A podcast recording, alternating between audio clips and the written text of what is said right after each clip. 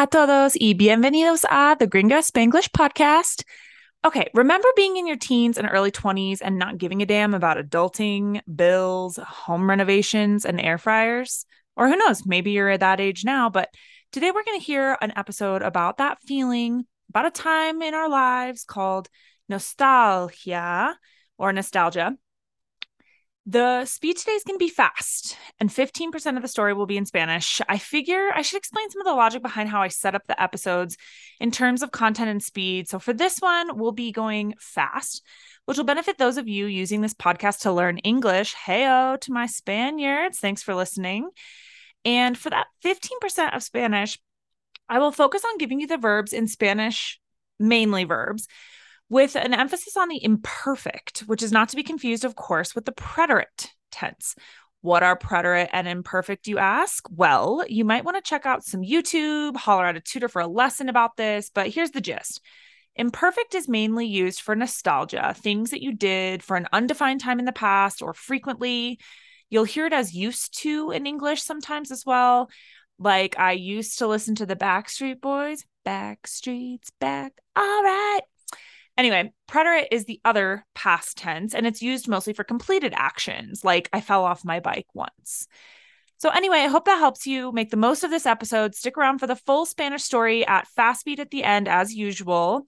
If you want a transcript, you know what to do. Look at the rss.com website for the full breakdown. At the beginning of the episode, I'm going to outload some outline some of the words in Spanish that you're going to be learning. Outload, what even is that? Mostly verbs this time around, so keep an eye out for those. Let's check out these new palabras and frases. Okay, era is from ser in imperfect, means was. Yo estaba soñando con, from soñar, is I was dreaming about. Los tacones altos are high heels. No me importaban from importar in imperfect is I didn't care about. Había from haber in imperfect is there was, there were. Me sentía from sentirse in imperfect is I felt. Invencible is invincible. Me volvía from volverse in imperfect is I became. Grasiento is fatty. Levantaba pesas from levantar in imperfect is I lifted weights. Ocurría from ocurrir imperfect is occurred. Una herida is an injury. Curaba from curar in imperfect is healed. Los enfoques are focuses. Conseguir is to get. Parecía or se parecía from parecer, imperfect is it seemed. Docenas are dozens. Había propagado from propagar is had spread. La búsqueda is search. Sueno from sonar is I sound, which is different from soñar earlier in the lesson, by the way. Confieso from confesar is I confess. Ansiando from ansiar is craving. Aunque is even though. Tu qué tal is what about you? And el or la oyente is listener. Okay, la nostalgia. The year era 2008 y estaba intentando to listen to a boring lecture given by an old professor. But the whole time he spoke, I estaba soñando con my attire for the next athlete party at the bar. Will I wear a toga? Will we be Charlie's Angels? ¿Podré llevar my tacones altos the whole night without falling? Those were the big decisions requiring reflexión in that moment. No me importaba not a job, nor bills, nor the recession, nor anything other than getting to the weekend in one piece. Anxiety. Of course, there still había a bit, but I had anxiety about things like if my friend was mad at me, or if the boy from the basketball team liked me, or if I would pass the next examen de negocios. Body aches, not so many. At that age, me sentía invencible. I could get drunk every Friday and Saturday without preocupación for the hangover after. I always me volvía funcional after a desayuno grasiento and maybe a Bloody Mary in a restaurant. I played volleyball or levantaba pesas for hours a day, and when ocurría en herida, se resolvía quickly. A few aspirin and an ice bath curaba everything. Responsibility. My only enfoques were to conseguir good grades in classes and jugar voleibol con mi equipo each day without breaking my body. Friends. Se parecía that I had docenas without knowing the majority were party friends or just acquaintances.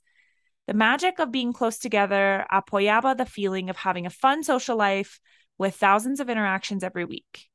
Cuando yo quería do whatever, there was someone by my side with the desire and or stupidity to do it with me.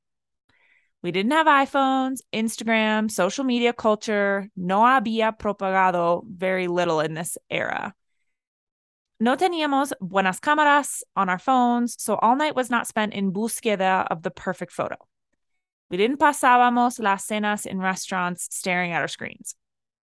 With this technological nostalgia in particular, I sueno like a boomer, I know, but I confieso to you that right now I am only, cough, cough, only 32 years old. But I find myself ansiando the freedom from chores, responsibilities, weddings, baby showers, padres ancianos, etc.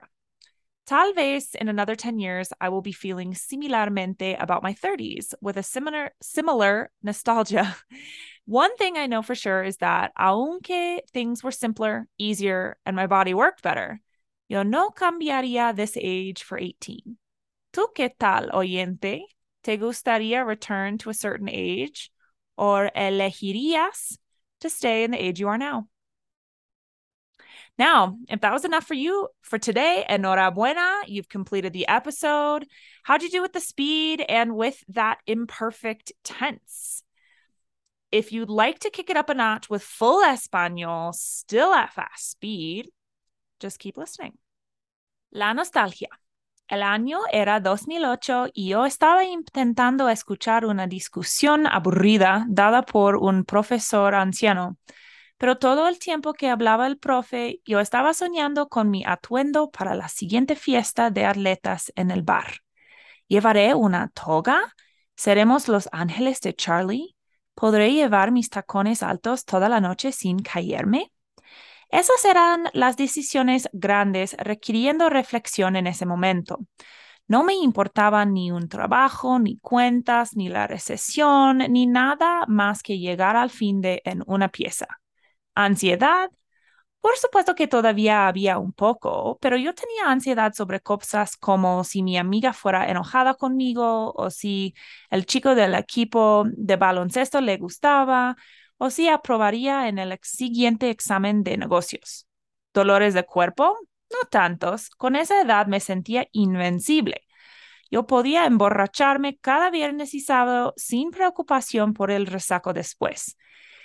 Siempre me volvía funcional después de un desayuno grasiento y tal vez una María sangrienta en un restaurante. Yo jugaba voleibol y levantaba pesas por horas cada día y cuando ocurría una herida, se resolvía dentro de poco. Unas aspirinas y un baño de hielo curaba todo. Responsabilidad. Mis únicos enfoques eran conseguir buenas notas en las clases y jugar voleibol con mi equipo cada día sin romperme el cuerpo. Amigos, se parecía que yo tenía docenas, sin saber que la mayoría eran amigos de fiesta o solo conocidos. La magia de estar todos muy cerca apoyaba el sentimiento de tener una vida social muy divertida y con miles de interacciones cada semana.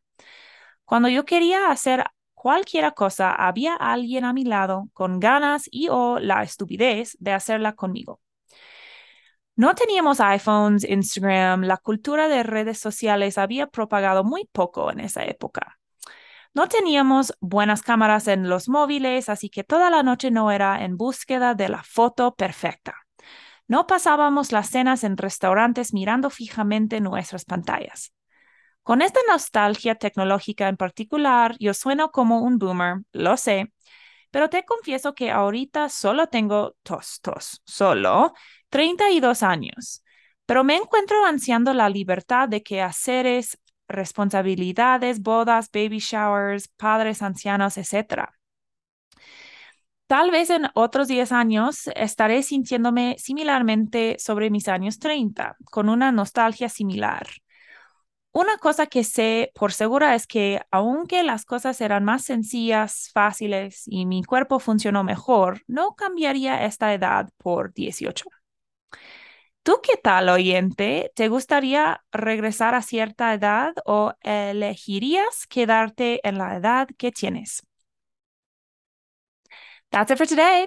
You may have caught the question at the end of the episode. If you want to practice your Spanish or English response, send me an email at gringaconsulting at gmail.com with your answer. Hasta la próxima.